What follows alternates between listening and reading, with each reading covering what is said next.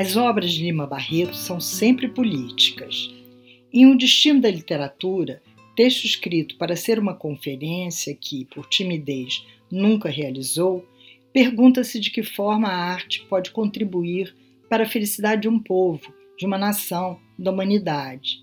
E afirma que a literatura deve ser um fator de união de almas, as mais diferentes, porém semelhantes no sofrimento da imensa dor de serem humanos. Reforçar a solidariedade, a tolerância e a compreensão seria a função da arte. Em seus romances, Lima Barreto desmonta a história oficial do Brasil, narrando o avesso oculto. O presidente Floriano Peixoto, em Triste Fim de Policarpo Quaresma, é um ditador assassino durante a revolta da Armada. Os podres e a vaidade do jornalismo são mostrados em Recordações do escrivão Isaías Caminha. A corrupção, ignorância e falsidade dos deputados é tema de Numa e a Ninfa. As comemorações do centenário da independência são razão para o desmonte do Morro do Castelo e a derrubada do casario pobre que ali havia.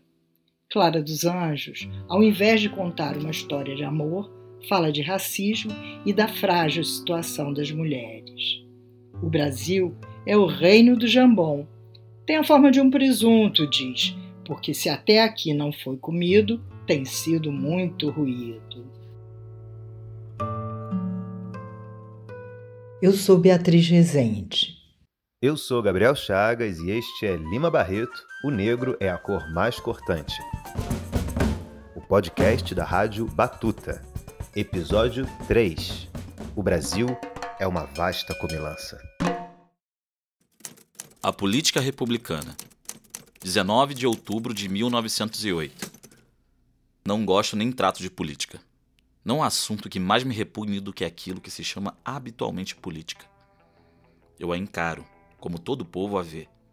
Isso é, um ajuntamento de piratas mais ou menos diplomados que exploram a desgraça e a miséria dos humildes. Nunca quereria tratar de semelhante assunto, mas a minha obrigação de escritor leva-me a dizer alguma coisa a respeito, a fim de que não pareça que há medo em dar sobre a questão qualquer opinião. A República, trazendo à tona dos poderes públicos a borra do Brasil, transformou completamente os nossos costumes administrativos e todos os arrivistas se fizeram políticos para enriquecer. A República no Brasil é o regime da corrupção. Todas as opiniões devem, por essa ou aquela paga, ser estabelecidas pelos poderosos do dia. Ninguém admite que se diverja deles. E para que não haja divergências, há verba secreta, os reservados deste ou daquele ministério, e os empreguinhos que os medíocres não sabem conquistar por si e com independência. A gente do Brasil, entretanto, pensa que a existência nossa deve ser a submissão aos acácios e pachecos para obter ajudas de custo e sinecuras. Vem disso a nossa esterilidade mental, a nossa falta de originalidade intelectual, a pobreza da nossa paisagem moral e a desgraça que se nota no geral da nossa população. Ninguém quer discutir, ninguém quer agitar ideias, ninguém quer dar a emoção íntima que tem da vida e das coisas. Todos querem comer.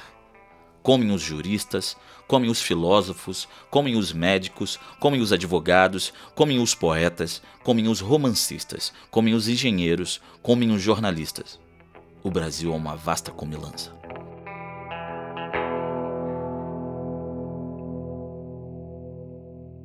A longa contribuição jornalística de Lima Barreto acompanhava o dia a dia do Rio de Janeiro. Sendo capital, na cidade ocorriam os principais fatos políticos e circulavam os chamados representantes do povo. Suas críticas tomaram forma de obras satíricas, como Coisas do Reino do Jambon e Os Bruzundangas, mas foi nas crônicas que enfrentou com mais coragem os vícios da República. A questão da descoberta de que a República havia prometido inclusão, mas entregado muita exclusão social, é uma descoberta muito forte para Lima Barreto e que aparece em muitos, muitos episódios da obra de Lima Barreto e da atuação de Lima Barreto como cronista e como jornalista. Esta é Lilia Moritz Schwartz, antropóloga, historiadora e editora. Lília é professora de antropologia da Universidade de São Paulo e professora visitante na Universidade de Princeton, nos Estados Unidos. Uma das principais pesquisadoras da obra de Lima Barreto, Lília lançou em 2017, pela editora Companhia das Letras, a biografia Lima Barreto, Triste Visionário. A recente biografia é fundamental por estudar vida e obra de nosso autor à luz de novos enfoques de questões como racismo e outros temas em debate no Brasil hoje. Há também a outra descoberta de Lima Barreto, uma descoberta interna triste, de que a República era uma república do autoritarismo. Né? Ah, ele não gostava nada, por exemplo, de Epitácio Pessoa, que uh, e da maneira como Epitácio Pessoa uh, lidou com as greves operárias, lidou com o anarquismo. Lima Barreto se definia como anarquista e uh, é muito significativa a forma como Lima Barreto descreve as celebrações da, do centenário da independência de 1922. É a última vez que ele é visto perambulando pelas ruas do Rio de Janeiro e ele uh, chama a atenção para a patriotada vazia, né, que havia se abatido por sobre os brasileiros no contexto dessa celebração. Nós hoje sabemos que uh, o presidente fez toda uma arquitetura efêmera, uh, transformou uh, o Morro do Castelo e Lima Barreto tem umas crônicas muito divertidas sobre, sobre a derrubada do Morro do Castelo e muito tristes também, porque era lá que morava uma população mais pobre, né, ah, mais sem condições econômicas, financeiras, mas uma população que tinha uma rede de sociabilidade muito grande e que Lima Barreto apreende. E Lima faz essa série de crônicas denunciando não só o ridículo da derrubada do Morro do Castelo, mas o autoritarismo e a, a construção contínua de subterfúgios para não lidar com, próprio, com a própria república, que havia se transformado numa república ah, dos coronéis, numa república das elites, e não era a república ah, popular, inclusiva, que Lima Barreto gostaria de celebrar. Morro do Castelo, mais quente executado pelo grupo do Moringa para Casa Edson, Rio de Janeiro.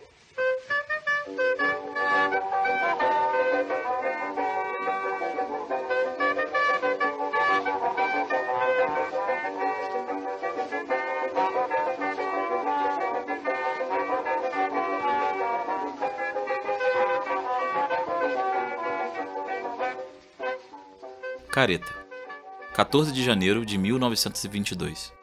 O encerramento do Congresso.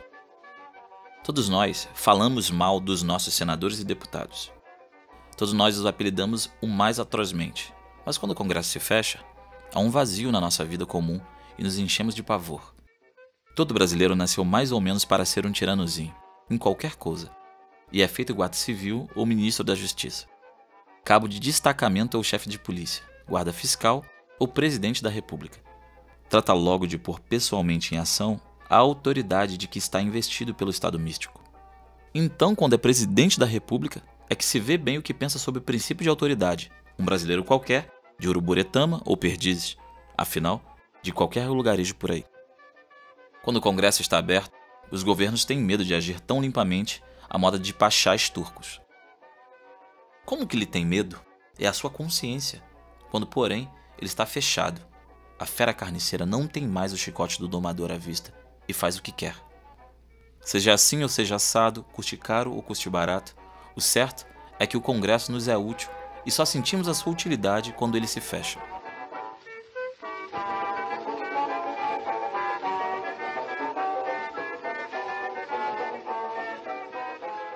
Lima Barreto, desde os tempos de estudante, foi politicamente engajado. O compromisso com a classe operária se iniciou na aproximação com os anarquistas. Os trabalhadores imigrantes italianos e espanhóis trouxeram para o Brasil o anarco-sindicalismo. Em São Paulo, os anarquistas italianos militavam nas fábricas. No Rio de Janeiro, os espanhóis se ocupavam principalmente de serviços, restaurantes e bares. E de bares, Lima Barreto entendia. Em 1917, escreveu crônicas sobre a Revolução Russa, que acompanhou com a esperança de que trouxesse justiça social e união ao mundo. Quando os anarquistas foram expulsos de São Paulo, após greve geral, defendeu-os em duas crônicas dedicadas aos estrangeiros. Astrogildo Pereira, que passou do anarquismo ao comunismo, foi influência importante. No ano de 1922, foi um dos fundadores do Partido Comunista Brasileiro. A pedido de Astrogildo, Lima escreveu para o jornal A Voz do Trabalhador, sob pseudônimo, o artigo Palavras de um Snob Anarquista, onde diz: os anarquistas falam da humanidade para a humanidade, do gênero humano para o gênero humano. Com tais ideais de igualdade, de solidariedade, sempre esteve ao lado dos que de alguma forma eram excluídos. Defendeu sempre os mais fracos naquela primeira república autoritária e patriarcal, os pobres, negros, loucos e as mulheres.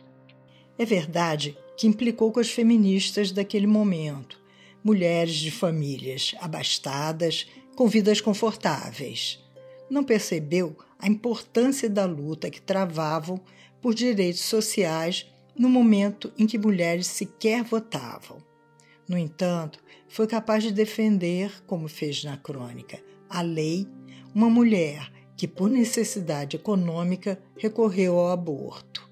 E mais, apiedou-se da parteira, mulher humilde que não conhecia a lei que tornava seu ato crime. Diante da ordem de prisão, a pobre mulher tinha se matado.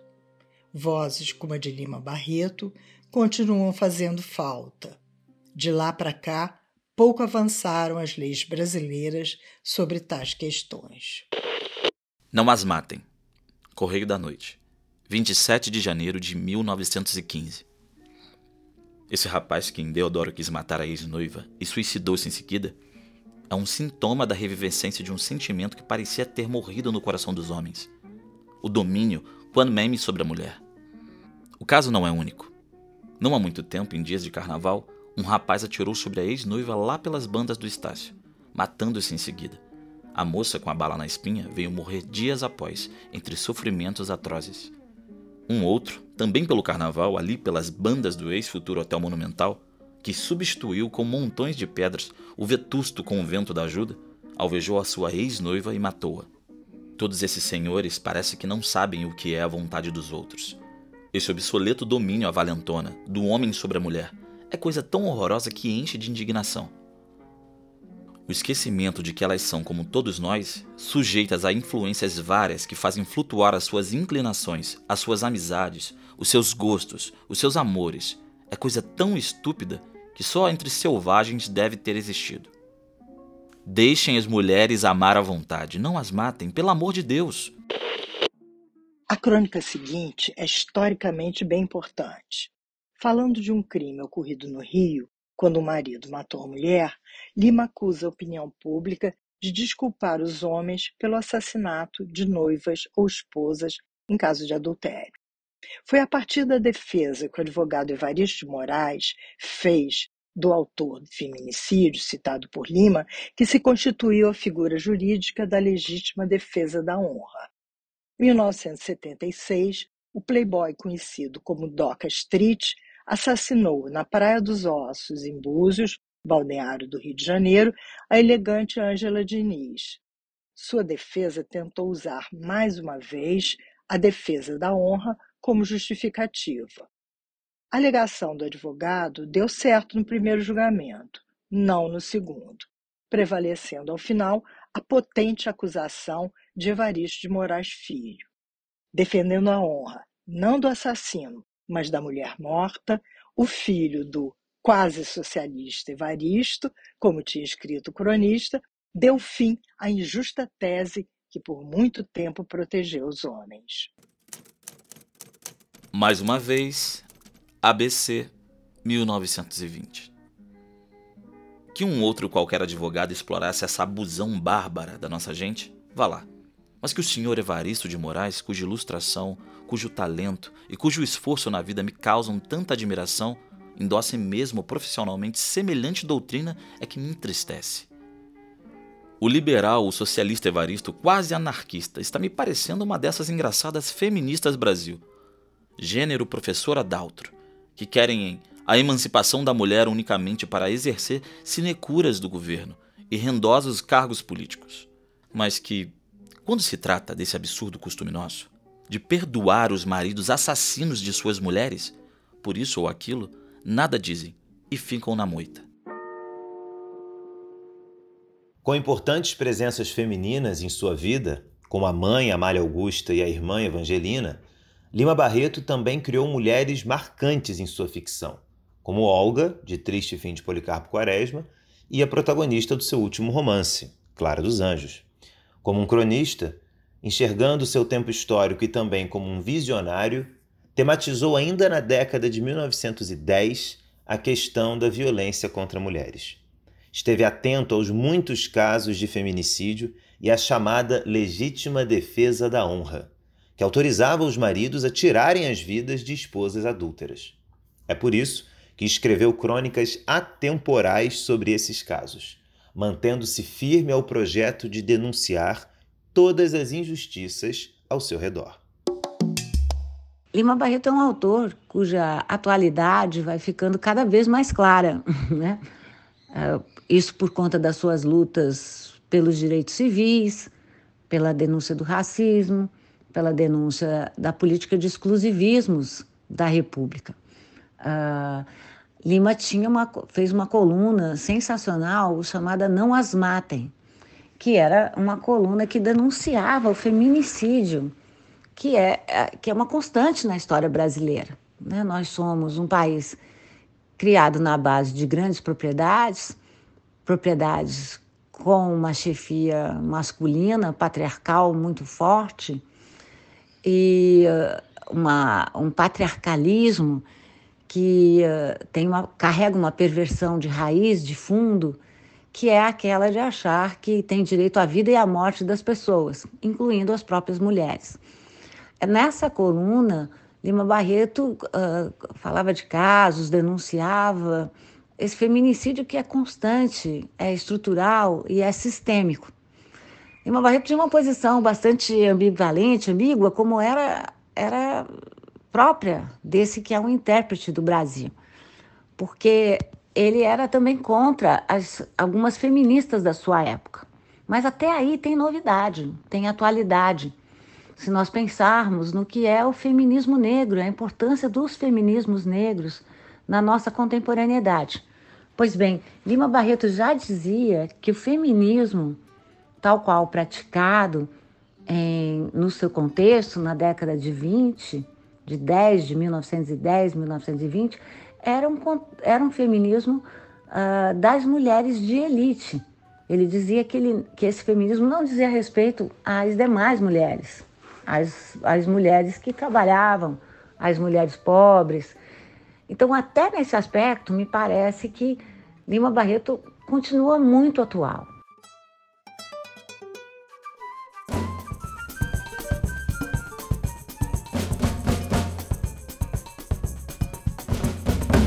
Podcast Lima Barreto, O Negro é a Cor Mais Cortante, é uma produção da Rádio Batuta do Instituto Moreira Salles.